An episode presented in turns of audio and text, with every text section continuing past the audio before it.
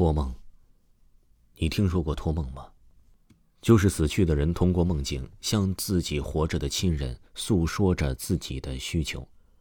我叫小南，是一个高中生，今年已经高三了。临近高考，我应该更加注意自己的睡眠质量。毕竟晚上睡得好，白天才有更多精力去好好学习。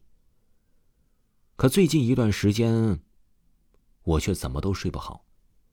因为这一段时间，我总是反反复复的做着同一个梦，每天醒来的时候都感觉到无比疲惫。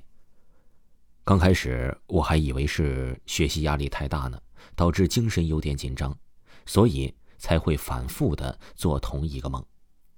于是便没太在意这件事情。直到那天，连母亲都已经看出了我的不正常。我才意识到事情可能没那么简单。小南，你最近是怎么回事啊？黑眼圈怎么这么重啊？每天都无精打采的，晚上没有睡好吗？面对母亲关切的提问，我疲惫的抬起了头，无力的说道：“哎呀，我总是最近做梦，而且反反复复的，总是做同一个梦。总是做同一个梦。”那梦的内容是什么呢？我一边回想一边说：“哎，就是一个头发花白的老太太，不停的对我说‘好重，好重’，有什么东西压着她，感觉喘不上气儿来了。”母亲一听，脸色立刻就变了。这样可不行啊！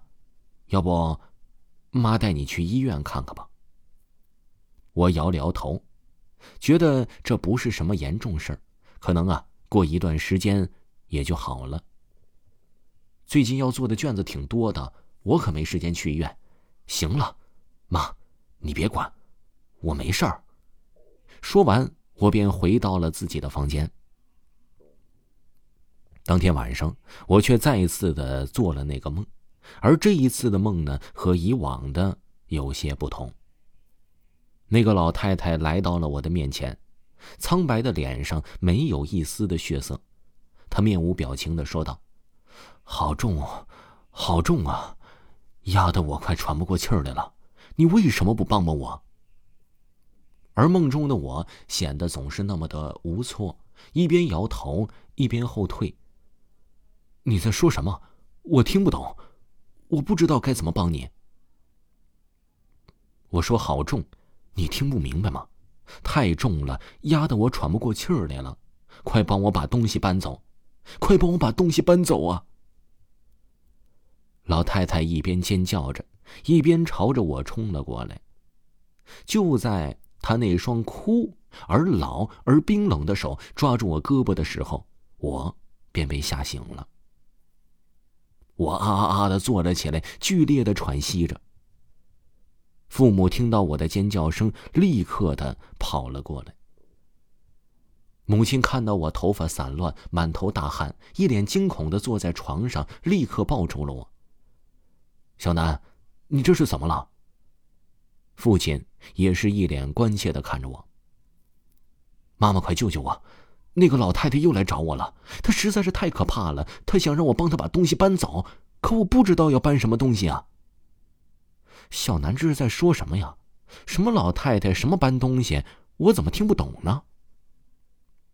父亲一脸疑惑的说道：“你先出去，我一会儿再跟你说这件事儿。”母亲把父亲给赶了出去，独自留在房间安抚着我的情绪，直到我再次睡着了，母亲才关灯离开。走出我的房间。母亲看到父亲正坐在沙发上等他，于是便叹了一口气，走了过去。哎呀，这孩子到底是怎么了啊？最近我就觉得他精神状态不好，今天呢又发生了这样的事情，这到底是怎么回事啊？母亲叹了一口气，把我一直反反复复的做同一个梦的事情告诉了父亲。小南是不是撞邪了？要不明天咱找个大师给他看看。母亲犹豫了一下，随后点了点头：“嗯，也就只能这样了。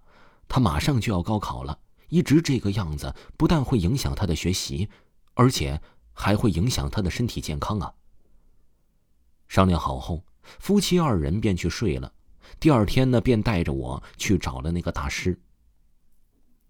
这大师呢是邻居介绍的，听说他有阴阳眼，可以和鬼说话，经常帮人处理撞邪这种事情。大师一看到我，便摇了摇头，一脸埋怨的看向我的父母：“孩子的情况都这么严重吗？你们怎么才带他过来呢？”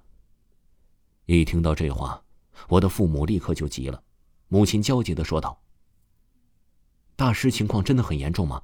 到底是怎么回事啊？”大师叹了口气：“哎呀，你们的情况，我大致已经了解了。咱们现在，首先要了解清楚，那老太太到底是谁，她的需求究竟是什么。”说完，大师看向我：“孩子。”你还能不能记得，那老太太长什么样子呀？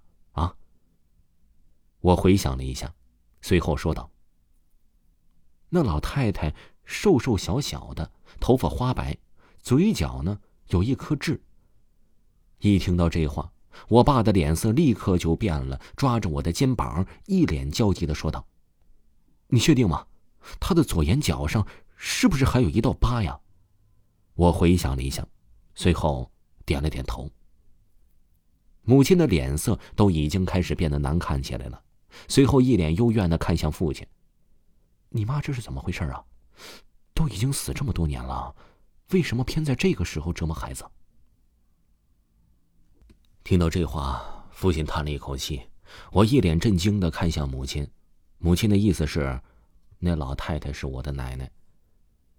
行了，现在不是吵架的时候。既然已经知道老太太是谁了，那咱们就解决问题。这样吧，你们回一趟老家，去老太太的坟前看看。问题啊，应该出现在这坟上。听到了话，当天下午，父母就带着我回了老家。这是我第一次回老家，我自出生以来就住在我现在的那个家。而对于奶奶，我甚至都不知道她长什么样子，因为我出生没多久，奶奶便去世了。父亲因为工作的原因，这是回老家仓促的操办了奶奶的葬礼。之后这么多年，我们就再也没有回去过了。来到了奶奶的坟前，我一眼便看出了问题所在，一块大石头压到了奶奶的坟上啊！爸爸一脸愧疚的看了一下奶奶的墓碑，随后便跪了下来：“妈，对不起。”是我这么多年没回来看你，才让你受了这么长时间的罪。磕了三个头，爸爸起身把那块石头搬了下来，随后呢，又买了一些贡品摆放在奶奶坟前，然后又拉着我和妈妈一起给奶奶磕头上香。最后要离开的时候，爸爸又跪了下来，对奶奶说道：“妈，以后有什么事儿就找我，别去找孩子。”至此之后。我再也没有做过那个怪异的梦，也再也没有梦到过奶奶了。